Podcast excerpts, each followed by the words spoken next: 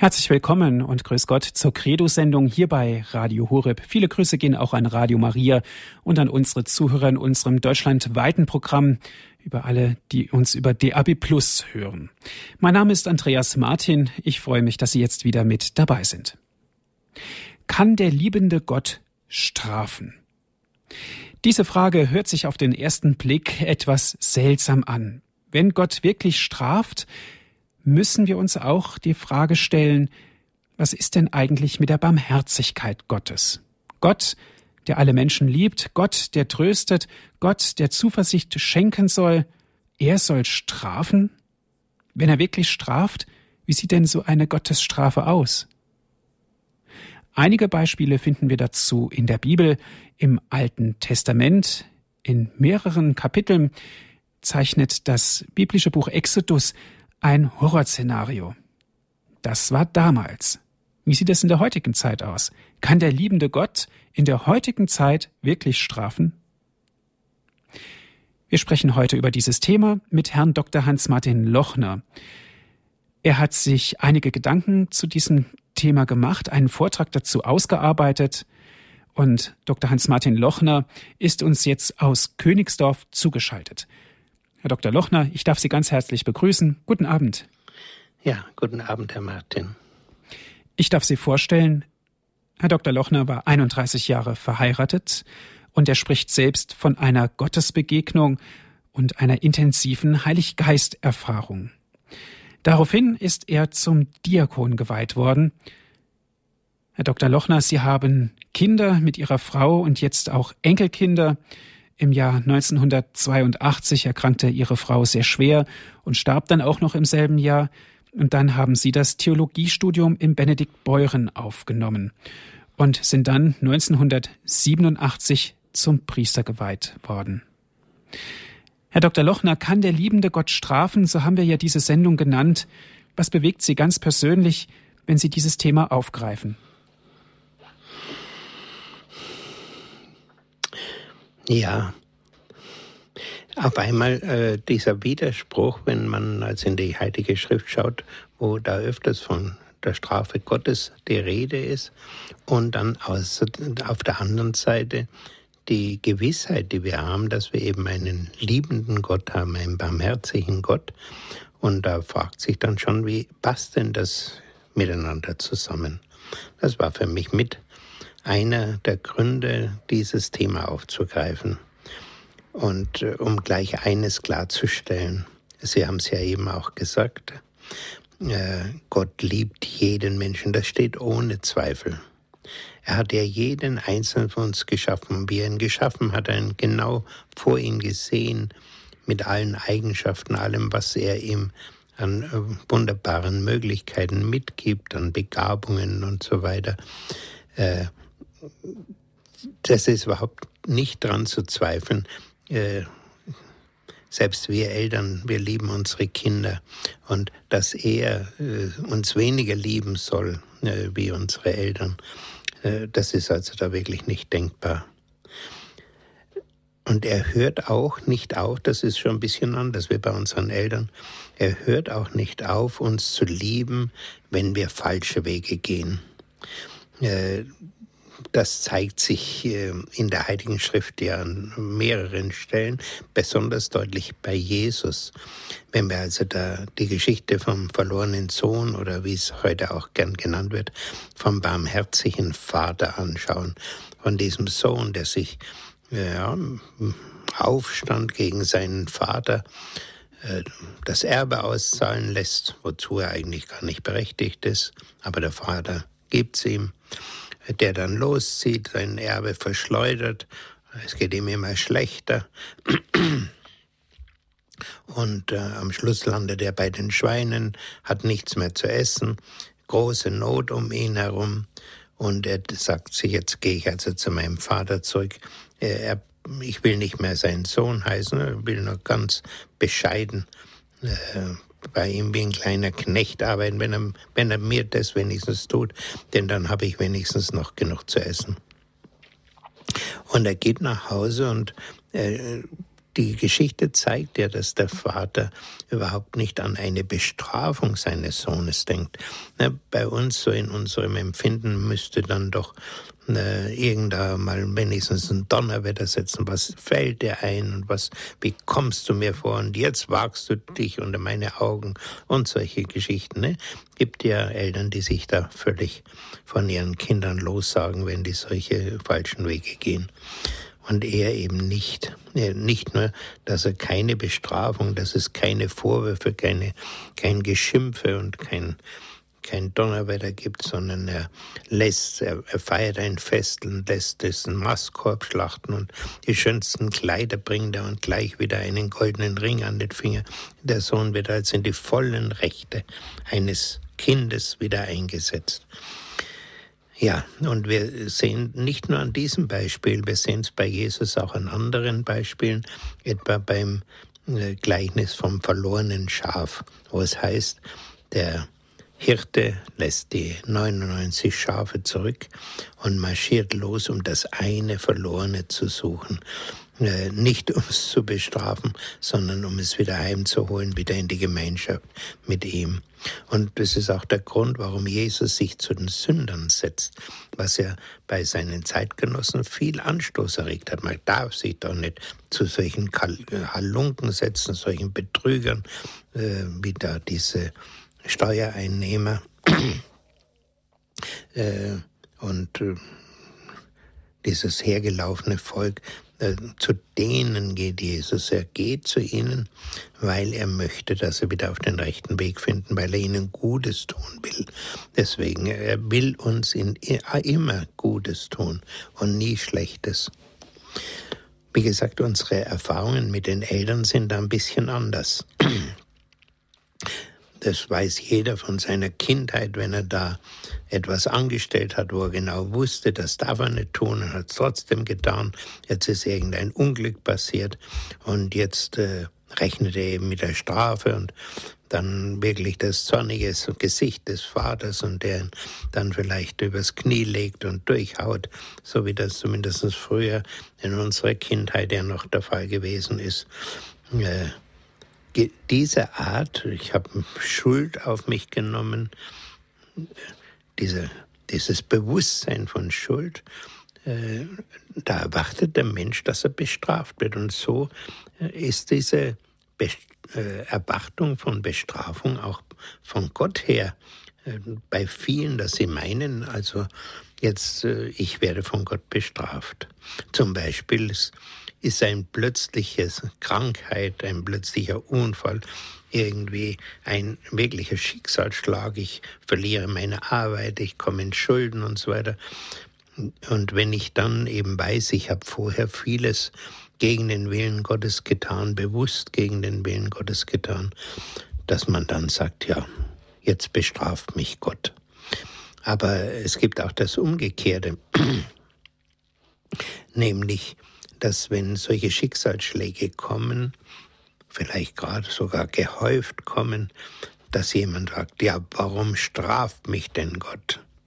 Und er meint, naja, eigentlich habe ich ja nichts Schlimmes getan, nichts Schlimmeres als alle anderen um mich herum.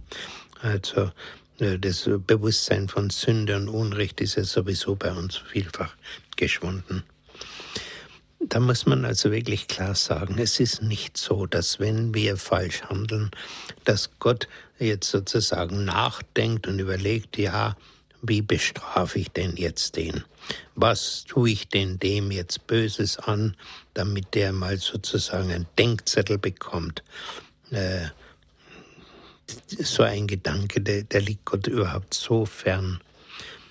Da, ja, vielleicht ist das nicht für jeden so leicht nachvollziehbar, aber ich habe mich ein bisschen mit den äh, Berichten der klinisch Toten beschäftigt und äh, die berichten ja dann auch oft, dass äh, ihr Lebensbuch durchgegangen wird, dass man also die verschiedenen Stationen ihres Lebens, dass die durchgeblättert werden, dass ihr ganzes Leben aufgeblättert wird und dass sie da einen Kommentar von Gott gewissermaßen dazu hören. Und da berichten sie eigentlich ausnahmslos. Sie hören keine Vorwürfe, sie hören keinen Tadel, sie spüren nur, wo das Unrecht ist und spüren da oft auch den Schmerz darüber, dass sie so Unrecht getan haben. Aber da kommen eben, das geht nicht von Gott aus, sondern das geht gewissermaßen von ihnen aus, dass sie merken, ich habe mich verfehlt und dass es ihnen sehr leid tut und dass das eben auch schmerzt. Jetzt könnte man natürlich sagen, aha, also Gott reagiert auf Unrecht gar nicht. Wenn er also nicht straft, das wäre doch die einzige Möglichkeit, wie er auf Unrecht reagiert. Und da meine ich, da verhält es sich doch etwas anders.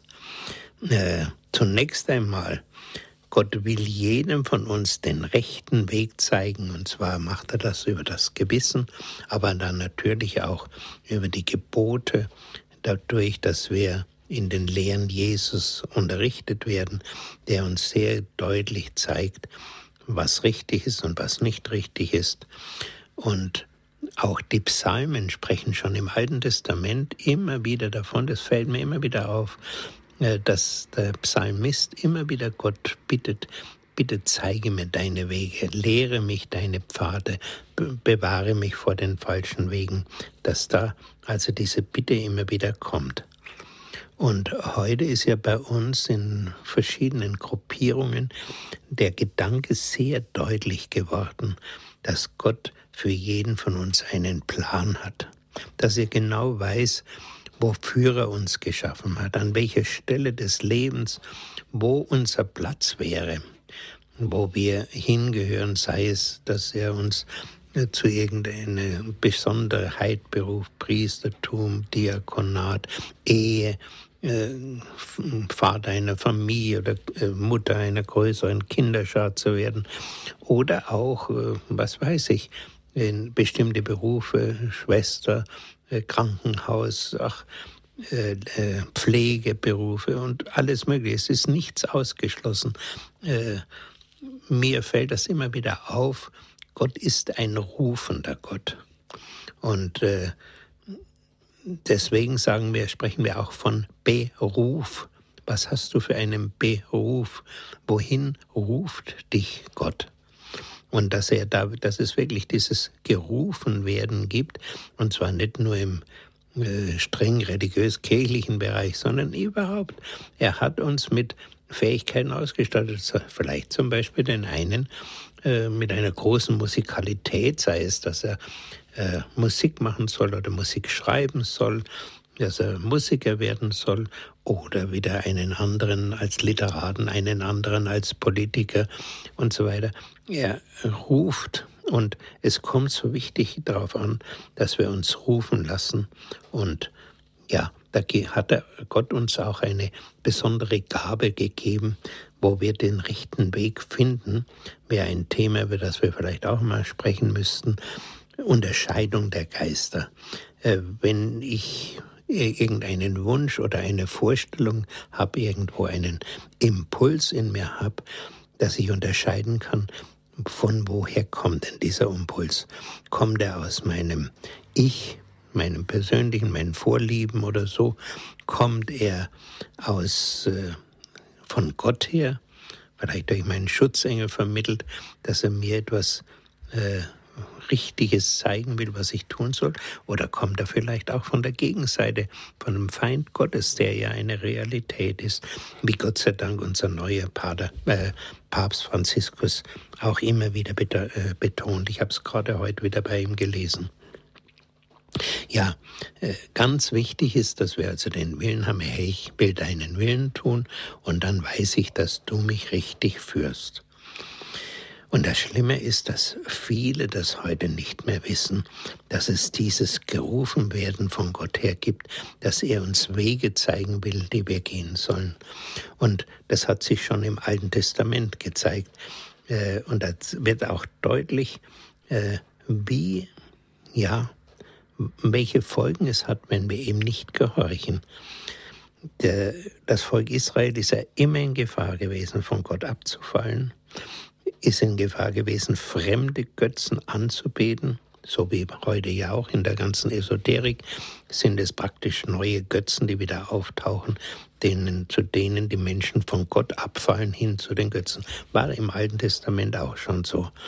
Und da heißt es also im Psalm 81 ruft Gott sein Volk und sagt, höre mein Volk, ich will dich mahnen. Israel, wolltest du doch auf mich hören. Für dich gibt es keinen anderen Gott. Du sollst keinen fremden Gott anbeten. Doch mein Volk hat auf, nicht auf meine Stimme gehört. Israel hat mich nicht gewollt. Da überließ ich sie ihrem verstockten Herzen und sie handelten nach ihren eigenen Plänen. Wenn man so will, ist das die Strafe Gottes für die Menschen, die nicht auf ihn hören. Er überlässt uns dann unserem verstockten Herzen, damit wir nach eigenen Plänen handeln. Und diese eigenen Pläne sind immer schlechter und nicht selten führen sie in unser Verderben. Immer und immer wieder. Deswegen ist es so wichtig, Herr, ich will auf dich hören, ich will deinen Willen tun. Da können wir eine kleine Pause machen und nach dieser Pause wollen wir weiterhören, wie das also mit dem Willen Gottes und unseren eigenen Plänen aussieht.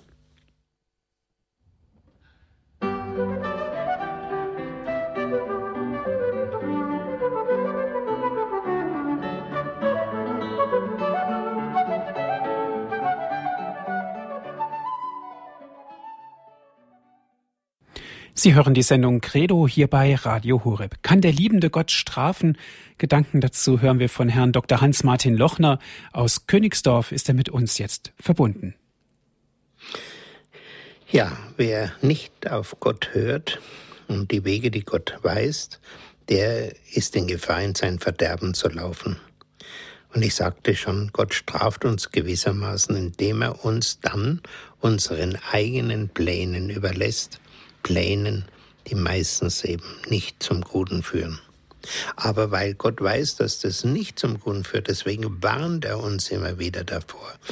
Äh, kommt doch zu mir zurück. Er will uns umstimmen.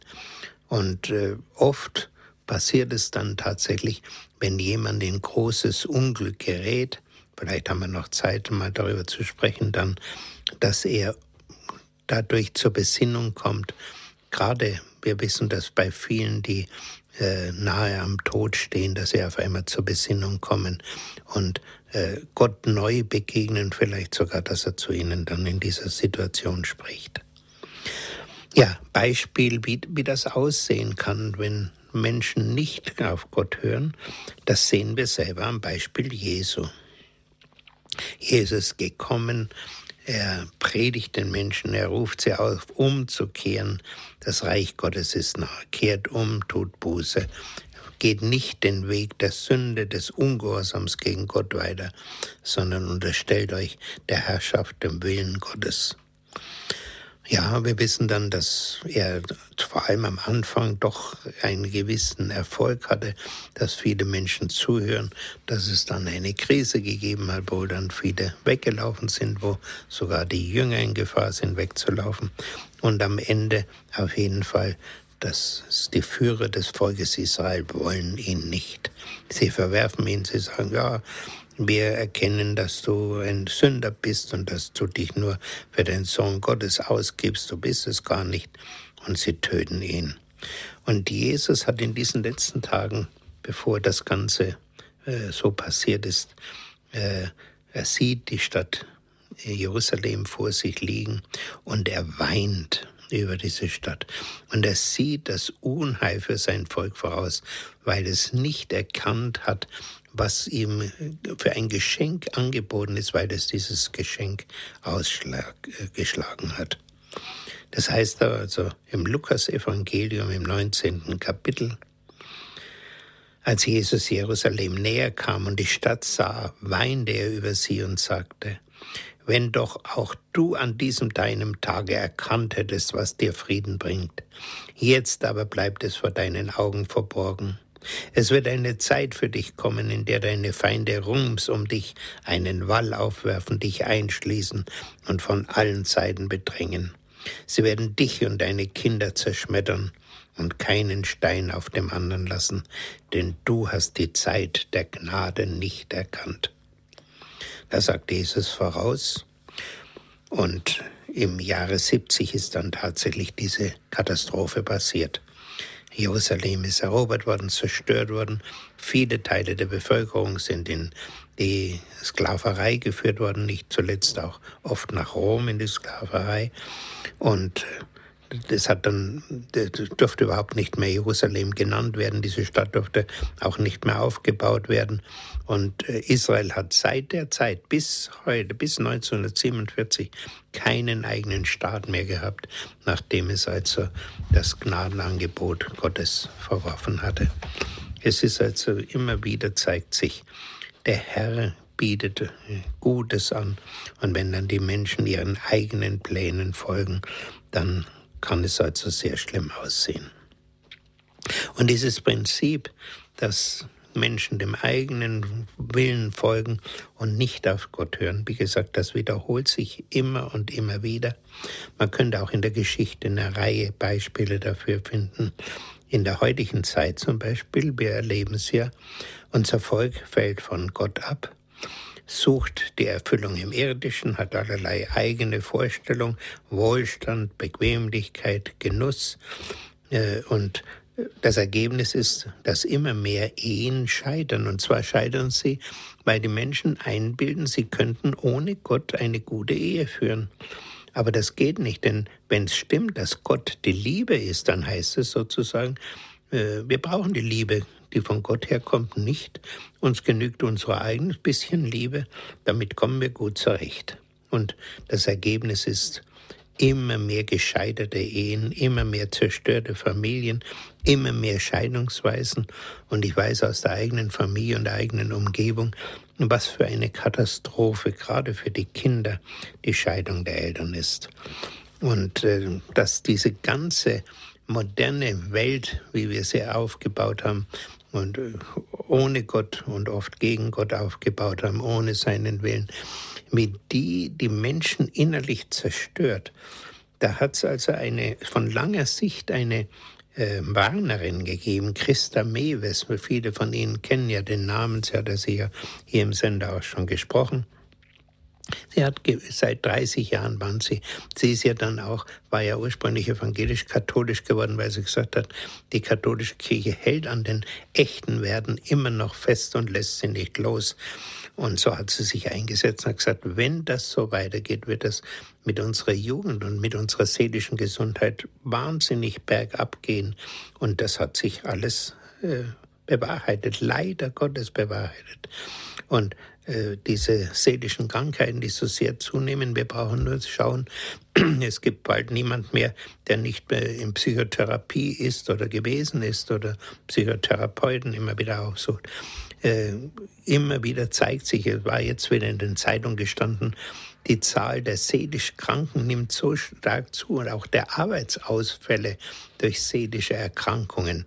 Ich habe selber solche Fälle erlebt. 28-jähriges Mädchen, die mir erzählte, dass sie nicht mehr in der Lage ist, ins Büro zu gehen, ihre Arbeit zu machen. Sie sieht sich außerstande, sie kann nicht mehr.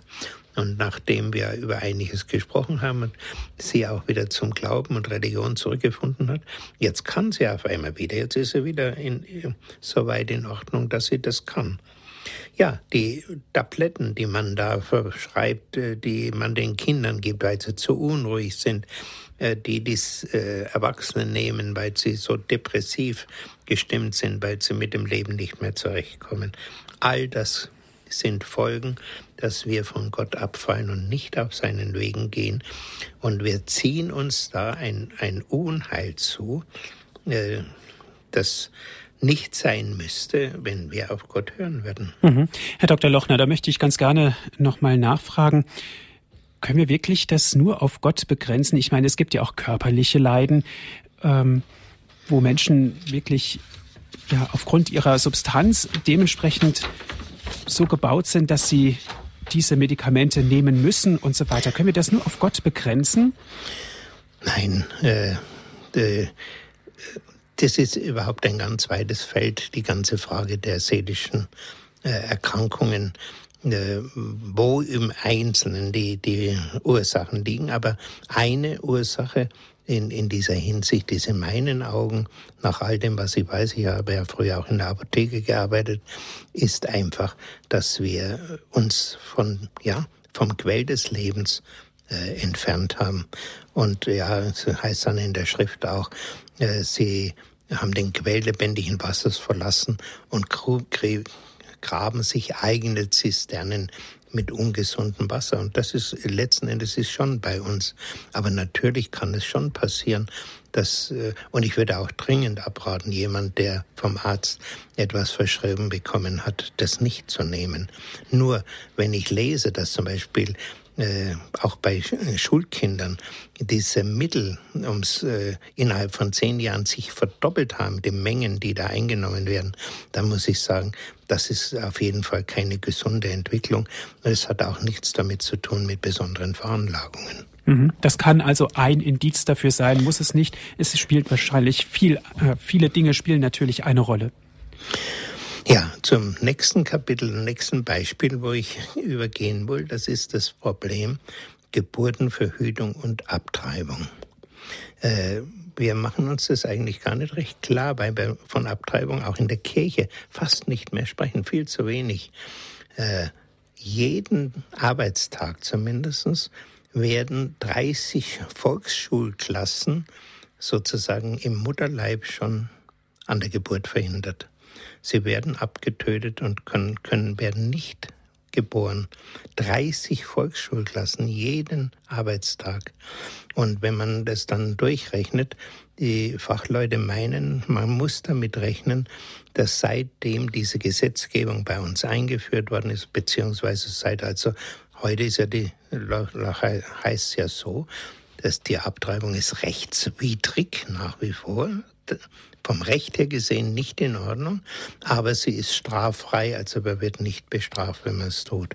Und da sagt man, also seit das so eingeführt worden ist, rechnet man mit, dass acht bis zehn Millionen äh, Kinder auf diese Weise getötet worden sind. Äh, zusammen mit der Geburtenverhütung äh, dass also viele Familien nur noch ein oder zwei Kinder haben oder viele gar keine, viele auch gar nicht mehr heiraten, viele auch alleine leben. Äh, wir sind ohne Zweifel, weil wir hier etwas tun, was also hat uns Paul VI. Ja, VI. ja damals deutlich gesagt, das ist nicht in Ordnung, Geburtenverhütung. Weil wir uns daran nicht halten, sind wir ein sterbendes Volk wo wir großen Schwierigkeiten entgegengehen.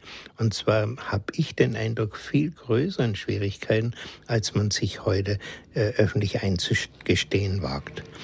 Ich habe das selber erlebt, weil ich öfters Leserbriefe in diese Richtung geschrieben habe, die nicht abgedruckt worden sind, selbst in katholischen äh, Tageszeitungen nicht abgedruckt worden sind. Man wollte einfach davon nichts wissen und nichts hören. Äh, inzwischen hat man ein Wort gefunden, äh, das man dafür verwendet, was möglicherweise eben niemand so recht versteht. Das heißt, da spricht man vom demografischen Wandel und der bringt halt einige Schwierigkeiten mit sich. Aber wie groß diese Schwierigkeiten sind, ich habe den Eindruck, wir machen uns da immer noch was vor und äh, tun das viel kleiner äh, angeben, als es in Wirklichkeit ist. Äh, das Problem ist, es gibt immer mehr ältere Menschen, nicht zuletzt auch deswegen, ich gehöre auch dazu, weil die Menschen immer älter werden, weil die Medizin uns am Leben erhält. Und ich staune immer, wie viele äh, Leute in hohem Alter äh, sterben. Wie ich Pfarrer war, habe ich das selber gemerkt, weil wir immer die Geburtstage gratuliert haben, dass diese Liste von Jahr zu Jahr je länger geworden ist und äh, immer weniger junge Menschen aber. Und unsere ganze Sozialsicherung ist darauf aufgebaut, dass das, was die Jungen an einzahlen, sowohl in der Krankenkasse wie auch in der Alterssicherung, in der Rentenkasse, dass das äh, verwendet wird und verwendet werden muss, um die alte Generation zu erhalten was im Prinzip ja immer in der, in der ganzen Weltgeschichte so war, dass die junge Generation den alten Menschen geholfen hat, dass sie ein halbwegs sorgenloses Alter erlebt haben, also vor der Altersarmut bewahrt geblieben sind oder vor, ja, dass sie einfach letzten Endes fast verhungern. Aber wenn dieses äh, immer mehr auseinandergeht, und es geht von Jahr zu Jahr mehr auseinander, immer mehr alte Menschen, immer mehr, immer weniger junge, wie das auf die Dauer gehen soll, wie da noch anständige Renten bezahlt werden sollen, wie da noch die Möglichkeit bestehen soll, dass die Kranken, die alten Kranken versorgt werden können, äh, man muss vor allem auch bedenken, der alte Mensch braucht in der Regel mehr äh, Hilfe von der Krankenkasse und mehr im Krankenhaus und so weiter, mehr Pflege als der Junge. Also wie das möglich wird, weiß man nicht. Und ich habe immer den Eindruck, man tut da sich ein bisschen selber Sand in die Augen streuen, um das nicht zu bemerken. Und da kommt noch etwas dazu. Ja, all dieses Soziale, kann ja nur noch geleistet werden, wenn unsere Wirtschaft blüht. Aber auf die Dauer wird es sehr schwierig sein, die jetzige Leistung der Wirtschaft aufrechtzuerhalten, wegen des Facharbeitermangels. Das wird ja schon ständig äh, wird ja darüber gesprochen, sollen wir vom Ausland Facharbeiter holen oder was machen wir denn? Äh, es reicht bei dem und bei jenem Beruf reichen die eigene, der eigene Nachwuchs nimmer. Und das hat sich ja auch zum Beispiel gezeigt. Vor ein paar Jahren war es noch so, dass der junge Mensch Schwierigkeiten hatte, eine Lehrstelle zu finden. Und es dauert gar nicht mehr lange. Dann äh, ist genau das Gegenteil. Die die Meister suchen, wo finde ich einen Tüchtigen, der, der also bei mir anfangen kann, damit wir also, damit mein, unser Berufsstand nicht ausstirbt. Und siehe da, es werden immer weniger. Also hier ist ja auch die Altenpflege. Wer wird denn diese vielen alten Menschen pflegen, wenn wir immer weniger junge Menschen haben? Das sind also ja Negativfolgen, weil wir im Grunde genommen meinen, wir brauchen uns an diese Dinge gar nicht mehr zu halten. An diese, ja, eben, wir verhüten die Geburten, verhüten, dass Menschen gezeugt werden und geboren werden. Und das Ganze hat auch für die Kirche sehr schwerwiegende Folgen, nämlich der Priestermangel ist eine Folge, dass wir keine kinderreichen Familien mehr haben. Ich habe im vorigen Jahr, da hat er nur sehr wenig Weihen gegeben, und da hat man das veröffentlicht, wie groß sind die Familien, aus denen die wenigen Priester, die wir noch haben, aus denen die kommen. Und hat sich gezeigt, immer noch sind das große Familien mit fünf und sechs Kindern und mehr, äh, aus denen die Priester kommen. Und es sind ganz wenige, die aus einer Ein- oder Zweikinderfamilie kommen. Das ist immer so gewesen. Und auch die Ordenshäuser, die, die Ordensschwestern, Ordensbrüder und so weiter, die kamen immer aus großen Familien nachweislich. Ich weiß, da gibt es Untersuchungen von den äh, Benediktinern, äh, dass die Benediktiner, die so in den letzten sechs Jahren gestorben sind, im Schnitt äh, aus Familien kamen mit 5,9 Kindern. Und wenn wir eben solche großen Familien nicht mehr haben, weil die Menschen sagen, oh, das ist doch für so unbequem, warum soll ich mich da so anstrengen mit den Kindern und ich will mein Leben genießen, äh, ein oder zwei Kinder, das genügen mir, ja, dann brauchen wir uns nicht wundern, dass wir keine Priester mehr haben. Das ist keine Folge von irgendwelchen gesetzlichen Vorschriften der Kirche, es ist eine Folge, dass wir einfach Gott ungehorsam sind. Ja, und äh, so könnte man bei vielen Punkten zeigen, wie Menschen unglücklich werden, weil sie zum Beispiel, äh, es fehlt ihnen Gott, sie spüren, es fehlt mir in meinem Leben Wichtiges, ich bin unglücklich, ich komme dem Leben nicht zurecht. Und dann nehmen sie Alkohol, nehmen Drogen, nehmen Rauschgifte, die Süchte blühen auf, sie zerstören ihr Leben und sie werden immer unglücklicher. Und Gerade das ist eine schlimme Falle des Bösen. Das ist, da, da ist wirklich, da tut da wirklich der Böse die Menschen fesseln, dass sie nicht loskommen. Und die Umkehr aus diesen Dingen ist sehr schwer. Immer wieder Menschen hören nicht auf Gott und dann kommen die Folgen. Ja, soweit einige Hinweise. Wir wollen dann noch mal eine kleine Musikpause äh, einlegen und dann uns äh, mal drüber nachdenken. Aber es, wie ist denn das dann mit Naturkatastrophen? Äh, warum finden die statt? Wie hängt das denn nun zusammen? Hat das auch einen Zusammenhang mit Gott oder so? Äh, wollen wir es uns nochmal anschauen dann.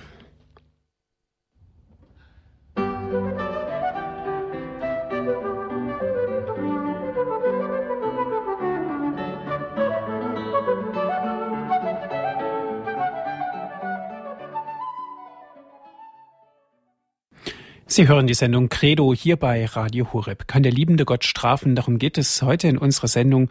Wir sind im Gespräch mit Herrn Dr. Hans-Martin Lochner aus Königsdorf. Ja, man könnte also hier dann die Frage stellen, und das wurde ja auch, ich kann mich erinnern, in den letzten 15 Jahren bei ganz konkreten Beispielen damals äh, angesprochen, können denn Naturkatastrophen als Strafen Gottes gedeutet werden. Wenn da irgendwo eine große Überschwemmung ist oder Erdbeben oder dergleichen, ja, das sind so Vermutungen oft angestellt worden für und gegen. Äh, für mich ist bezeichnend, dass Gott immer wieder Wege sucht und oft auch gefunden hat, um Menschen vor solchen Gefahren rechtzeitig zu warnen. Ich will nur ein paar Beispiele dafür zeigen. Ich habe einen Freund, der lebt lange Jahre in Australien und sagte mir, du weißt du, die Waldbrände, in Amer äh, die dann in Australien manchmal also längere Zeit anhalten und große Gebiete zerstören, entstehen fast immer durch Blitzschlag. Das heißt, niemand kann wissen, wann so ein Waldbrand ausbricht. Aber die Einwohner, die Ureinwohner äh, dort, die wissen das. Und zwar beobachten die die Tiere. Wenn die Tiere aus dem Wald rausgehen, in Scharen den Wald verlassen, dann wissen sie, jetzt dauert es nicht mehr lang, dann kommt der Waldbrand. Und ähnliches weiß man ja auch von Tieren bei uns hier im Gebirge. Wir haben ja die Maultiere, früher haben die also sehr oft, müssen vielleicht auch heute noch, Proviant auf die Hütten bringen, damit die Wanderer dann verpflegt werden können. Und da hat man oft festgestellt, dass so ein Muli plötzlich äh, vor irgendeinem Graben oder irgendwo an einer Ecke stehen bleibt und durch alles gute Zureden nicht zu bewegen ist, weiterzugehen. Und ob man es auch noch schlägt, wir kennen ja auch da Biliams Esel, ist ja auch so eine Geschichte aus dem Alten Testament. Äh, und dann, sie gehen nicht weiter. Und dann dauert es ein paar Sekunden und dann rauscht plötzlich ein Steinschlag, ein Riesensteinschlag äh, vom Berg herunter. Und wenn das Tier weitergegangen wäre, wäre es erschlagen worden. Aber offensichtlich hat es gespürt, diese kommende Gefahr, und ging nicht weiter. Und da zeigt sich, dass das eben nicht nur bei Tieren dieses Gespür da ist, sondern dass es das auch bei Menschen gibt. Da war zum Beispiel in Wales, ja, das ist schon einige Zeit her, aber es ist ein Fall, der besonders gut untersucht worden ist. Abu Wales hat es geheißen, ein Tal äh, mit äh, ja, Steinkohlenbergbau, wie das früher in Wales ja an vielen Stellen war. Und da wurde der Abraum in große äh, Schutthalden nach ins Tal runtergekippt und die waren riesengroß und riesenlang. Und äh, eines Tages, wie es mal stärker geregnet hat, ist so in Aberwels äh, so ein, eine Halde ins Rutschen gekommen und runter auf eine Schule runtergerutscht und in der Schule waren ein paar hundert Kinder und waren sehr, sehr viele Kinder tot gewesen. Und da hat sich gezeigt, dass eine Reihe Leute in diesem Ort vorher äh, gewarnt worden waren, dass ihnen gezeigt worden ist in Traum oder in Bildern oder wie, äh, da ist eine Gefahr. Wie weit sie äh, da auch äh, zu den offiziellen Stellen vorgedrungen sind und die gewarnt haben, das weiß ich jetzt nicht mehr. Das ist schon zu lange her, dass ich das gelesen habe, aber es war einwandfrei belegt, äh, die Katastrophe durch sogenannte Vorahnungen hat sie sich angekündigt und hätte also vermieden werden können, wenn man auf diese Vorahnungen was gegeben hätte. Und eine ähnliche Geschichte, der auch sehr gründlich untersucht worden ist, war bei dieser berühmten Titanic, dieses, äh, dieser Ozeanriese, der da vor dem Ersten Weltkrieg das vornehmste, größte, schönste Schiff der Welt war. Wie das so die ersten Mal nach Amerika gefahren ist. Alle Leute wollten mitfahren. Jeder war froh, wenn er mit diesem tollen Schiff eine Schiffskarte kriegte. Und äh, viele Menschen haben also äh, sich danach gesehnt, mitfahren zu können. Und da hat sich gezeigt, dass eine Reihe derer, die schon eine Karte hatten, äh, durch irgendwelche ähnliche Dinge, Vorahnungen, äh, Gefühle, da ist eine Gefahr, diese Karten zurückgegeben haben, worauf andere mit Freude reagiert haben, oh, jetzt kriege ich doch noch eine Karte und so. Und so sind sie dann ihre in die Katastrophe gefahren. Also äh, es zeigt sich immer wieder, Gott möchte warnen, er möchte die Menschen äh, äh, davor verschonen, in solche Katastrophen zu kommen. Aber der Mensch muss bereit sein, überhaupt zu hören und äh, offen sein, zu, feinfühlig zu sein für diese Dinge. Und äh, das hängt ja auch dann unter Umständen mit der sogenannten Gabe der Prophetie zusammen, die nach äh, Paulus ja eine Gabe des Heiligen Geistes ist, dass also äh, Gott über diese Gabe äh, warnen kann. Und da finden sich auch Beispiele in der Heiligen Schrift, dass das geschehen ist. Und ein besonders schönes Beispiel will ich da zum Schluss noch anführen. Das ist, hängt mit diesen Massenumbringen von Armenien zusammen. Man sagte, das war der erste wirkliche Völkermord. Die Türken 1915, 16, die da so viele Armenier aus Armenien weggeführt haben, also dem Teil Armeniens, der zu, damals zur Türkei gehört hat, und äh, weit weg über viele hunderte Kilometer in die Wüsten von, von des Iraks, äh, Mesopotamien geführt haben, die dann äh, etwa 1,5 Millionen Menschen dabei umgekommen sind. Und da gibt es aus dem Buch Schakarian, die glücklichsten Menschen, einen Bericht, äh, den also die Eltern von diesem Schakarian selber erlebt haben. Da hat es in einem kleineren Ort in Armenien einen Jungen gegeben, der war blind und der hatte prophetische Eingebungen und hat dann den Menschen gesagt, wer in diesem Dorf bleibt, der muss mit Sicherheit rechnen, dass er umgebracht wird. Und äh, er hat also davon gesprochen, man muss auswandern. Und die Leute haben dann gefragt, ja, wohin müssen wir auswandern? Und dann äh, wollte er die Bilder, die er gesehen hat, wo sie auswandern sollen, wollte versuchen zu Papier zu bringen. Und da zeigt sich, Sie haben erst gemeint, er hat gesagt, Sie müssen übers Meer auswandern, dass Sie über das Mittelmeer auswandern sollen. Aber auf den Zeichnungen, die er da gemalt hat, wurde sichtbar, nein, über den Ozean müssen Sie auswandern. Und dann sind Sie tatsächlich nach Amerika, wenigstens aus diesem Ort, aber auch aus anderen Orten nach Amerika ausgewandert und haben sich in Kalifornien niedergelassen. Und wie gesagt, die, die ausgewandert sind, sind verschont geblieben. Die, die nicht geglaubt haben an dieses Wort der Warnung, die sind dann später umgekommen. Und äh, solche Dinge, wie gesagt, hat es immer und immer wieder gegeben. Gott will uns also vor schlimmen Schicksal bewahren und vor allem, wenn wir auf ihn hören, werden wir bewahrt. Und wenn wir nicht hören, sind wir in Gefahr, eigenen Plänen zu folgen und dann, dass es schlimm mit uns ausgeht.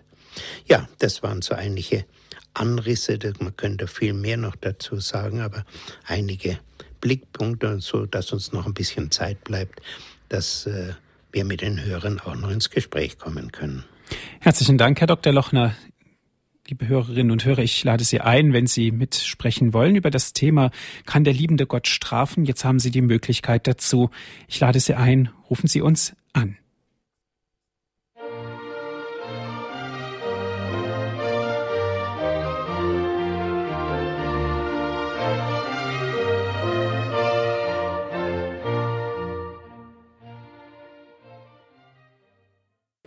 Sie hören die Sendung Credo hier bei Radio Horeb. Kann der liebende Gott strafen? Das ist unsere Frage, der wir heute nachgehen mit Herrn Dr. Heinz-Martin Lochner aus Königsdorf. Herr Dr. Lochner, eine erste Hörerin darf ich begrüßen. Es ist Frau Sieger. Sie ruft an aus dem Saarland. Grüß Gott, Frau Sieger. Ja, grüß Gott. Schönen Abend, Herr Dr. Lochner. Guten Abend. Ich habe also sehr interessiert Ihren Vortrag gehört Und mit diesen Vorahnungen, das hat mich sehr angesprochen. Und zwar war ich vor kurzem in der Behandlung gewesen und da hat die junge Frau mir erzählt, sie ist nicht sehr gläubig. Also sie tut das nicht abtun, aber keine Kirchgängerin und so. Auf jeden Fall kam sie von der Arbeit nach Hause und unterwegs fuhr sie durch eine Straße, die war äh, beleuchtet, aber sie hatte kein Licht an dem Fahrrad. Da stand plötzlich vor ihr eine Frau und macht mit zwei Händen, winkt sie ab, sie soll stehen bleiben. Und gerade mal Sekunde drauf donnert ein LKW mit Anhänger dort an die Stelle, wo die Frau gefahren wäre. Und sie hat mir gesagt, also ich habe noch das niemand erzählt. Ich kam heim, ich war fix und fertig und äh, aber Ihnen kann ich das erzählen, hat sie gemeint. Und das hat mir sehr imponiert, das muss ich sagen. Mhm. Dankeschön, Bitte Frau schön. Sieger. Mhm. Tschüss. Tschüss, Frau Sieger. Es gibt natürlich Dinge, Herr Dr. Lochner, die sich vielleicht auch nicht mit unserem irdischen Verstand klären lassen. Ja, viele würde ich sogar sagen. Und es ja. ist so bedauerlich, dass wir diese äh, Dimension des Übernatürlichen äh, heute meinen, entbehren zu können. Und das geht absolut nicht. Ja, das ist, würde ich mal sagen, da schneiden wir uns wirklich von der Lebensquelle ab. Denn wir haben es im Glauben mit dem, mit dem Bereich des Übernatürlichen zu tun. Und diese Geschichte mit der Vorahnung, die wir gerade von der Frau Sieger gehört haben, äh, die erinnert mich an manches, was ich ja auch schon kürzlich bei den Engeln gesagt habe. Dass es diese Warnungen gibt, auch zum Teil eben durch, durch Engel ausgesprochen. Vielleicht war das auch ein, eine Art Engel oder diese Gestalt, die da gewarnt hat. Ich weiß es nicht. Aber ich hatte in der Vergangenheit wiederholt solche Erlebnisse erzählt bekommen und zum Teil auch selber erlebt. Also äh, es ist, wie soll ich mal sagen, äh, wir nehmen der Kirche und dem Glauben einen ganz zentralen Punkt weg, wenn wir den auslassen und sagen, der ist unbedeutend und da brauchen wir uns nicht dran zu halten. Mhm. Also herzlichen Dank, Frau Sieger, für diesen Hinweis und für dieses Beispiel. Viele Dinge müssen wir auch nicht erklären, weil es ist so, wie Sie es sagen, Herr Dr. Lochner, wir müssen es eigentlich mit unserem Glauben verstehen. Ja. Es geht weiter mit Frau Neumann. Sie ruft an aus Bamberg. Grüß Gott, Frau Neumann. Grüß Gott. Grüß Gott. Ich habe das nicht alles gehört, was Sie gesagt haben. Schade. Aber ich kann nicht überall sein. Und heute wollte ich in der Kirche gehen und da habe ich es nicht geschafft in einen Gottesdienst zu gehen, weil, das, weil bei dieser Kirche, wo ich hinaus wollte, da war zu. Und dann bin ich bei einer Freundin gegangen und da haben wir ein wenig geplaudert. Das war auch sehr schön. Aber Gott straft auf eine andere Art und Weise. Aber es ist nicht immer Strafen in dem Sinn, er führt uns auch. Ja, bestimmt. Er, er, führt, und je mehr wir uns von ihm führen lassen, desto eher kommen wir solchen kritischen äh, Problemen aus, gehen wir aus dem Weg. Oder er will, will, dass wir gar nicht da hineinkommen. Ne? Er möchte ja, dass das Leben gesund ist, dass es blüht und dass wir hier äh, lernen äh, zu arbeiten, zu, ja, wie soll ich sagen, mit den, mit Problemen fertig zu werden, damit er uns dann fast möchte ich mal sagen, als gut ausgebildete und feinfühlige und für äh, ihn offene Menschen in sein Reich aufnehmen kann. Das ist das, was er hier will. Äh, deswegen müssen wir hier unsere Pflichten gut erfüllen, das ist klar. Einfach ja. ist es nicht, aber einfach ist es gar nicht. Nein, Weil wir wollen, immer, wir wollen immer den Himmel auf Erden haben. Aber ja. das ist nicht so. Äh, ein bisschen Himmel auf Erden dürfen wir auch schon haben. Also im Heiligen Geist lässt er uns jetzt schon etwas von der zukünftigen Herrlichkeit spüren. Aber äh, wir dürfen uns natürlich nicht dabei ausruhen, sondern mit dieser Kraft, die er uns da gibt, müssen wir an unsere täglichen Arbeiten und unsere Pflichten gehen. Aber äh, es ist, ja, es ist schön, dass wir schon etwas davon wissen dürfen. Ich denke da gerade an die Untersuchung, die ich vor einiger Zeit gelesen habe. Da hat man festgestellt, Zwei Drittel aller Menschen, die heute in Deutschland sterben, sterben, das weiß man aus den Gesprächen mit den Sterbenden, unglücklich, unzufrieden. Sie hätten sich viel mehr vom Leben erwartet und das sei nicht gekommen. Und da würde ich sagen, wer Gott nicht gefunden hat, den lebendigen Gott, der nicht erfahren hat, dass äh, Gott wirklich in sein Innerstes einzieht, dass er im Heiligen Geist, dass Gott in ihm wohnt, dass Jesus im Heiligen Geist zu ihm kommt.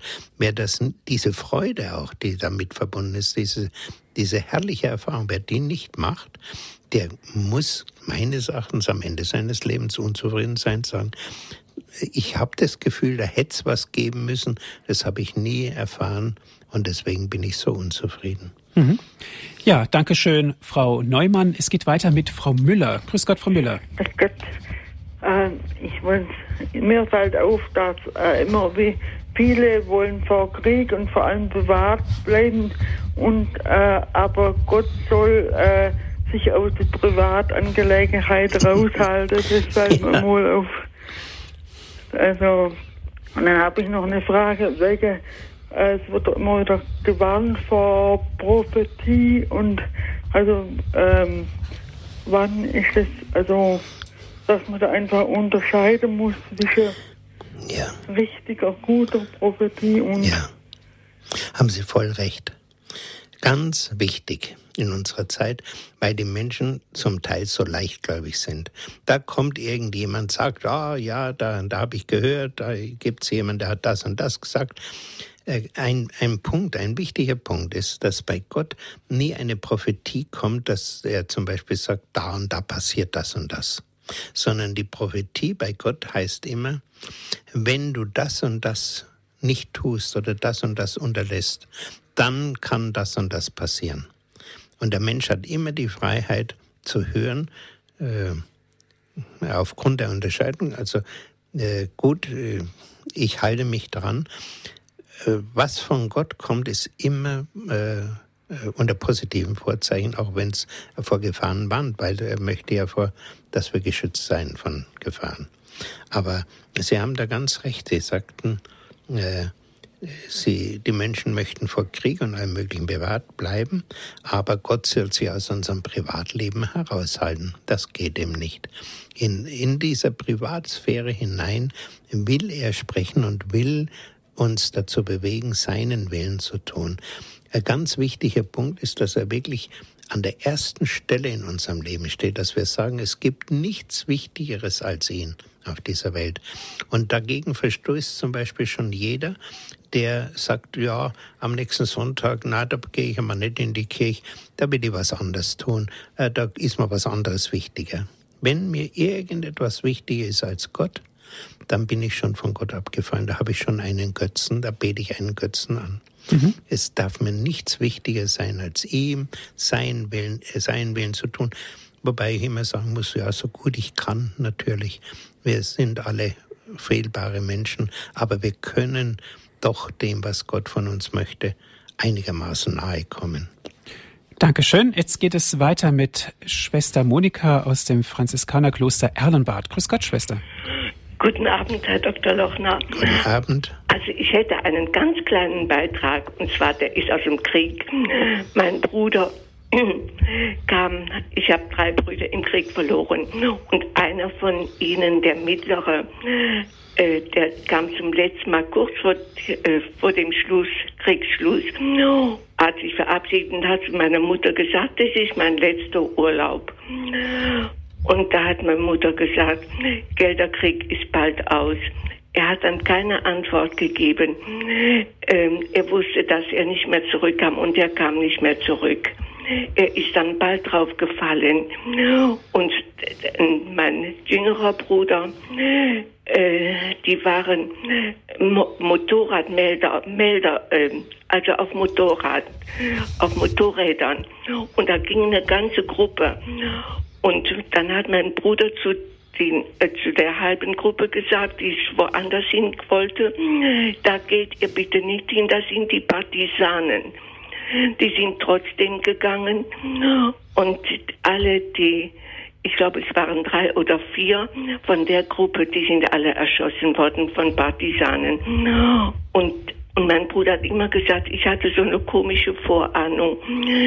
Äh, ja, das wollte ich nur dazu mhm, sagen. Ja. Und ich, ähm, ja, ich wollte Ihnen danken für das, was Sie euch jetzt zuletzt gesagt haben.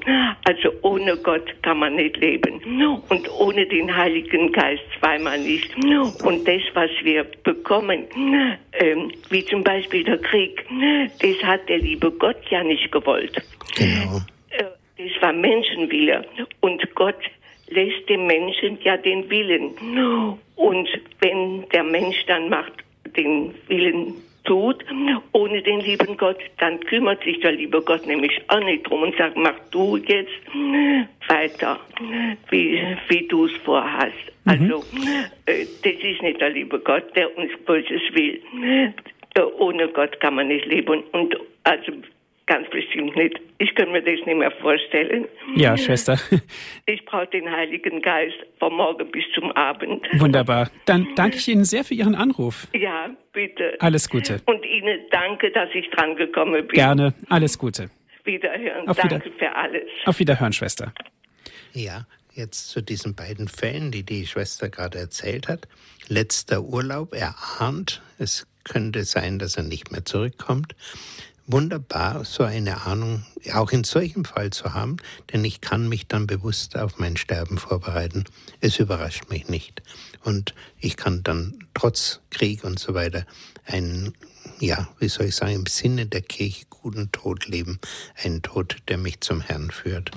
Und auch das andere, diese Vorahnung von dem jüngeren Bruder, äh, ich habe fast ein bisschen den Verdacht, das ist vielleicht äh, eine Familie, die überhaupt äh, in der Hinsicht ein bisschen äh, feinfühliger ist.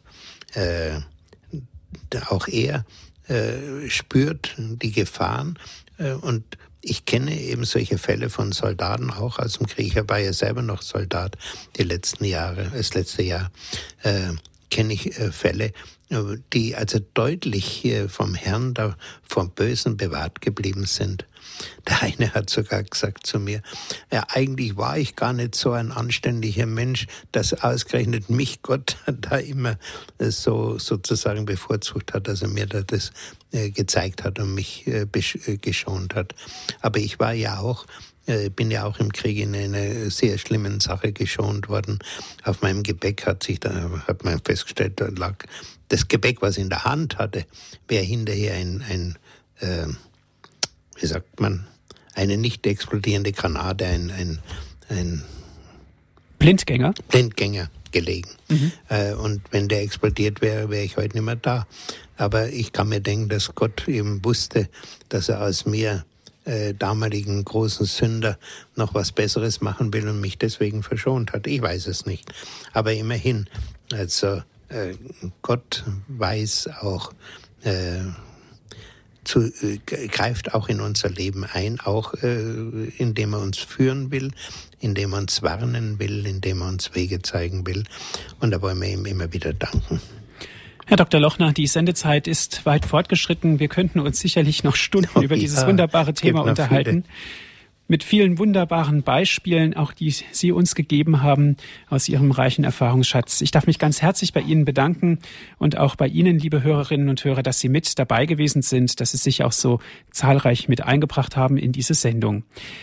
Wie immer gibt es diese Sendung auch nochmal zum Nachhören auf CD. Wenn Sie gerne einen CD-Mitschnitt wünschen, rufen Sie unseren CD-Dienst an unter folgender Telefonnummer 08323 9675120.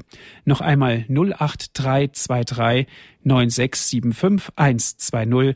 Wenn Sie von außerhalb Deutschlands anrufen, bitte vorab 0049, dann weiter mit der 8323 9675120.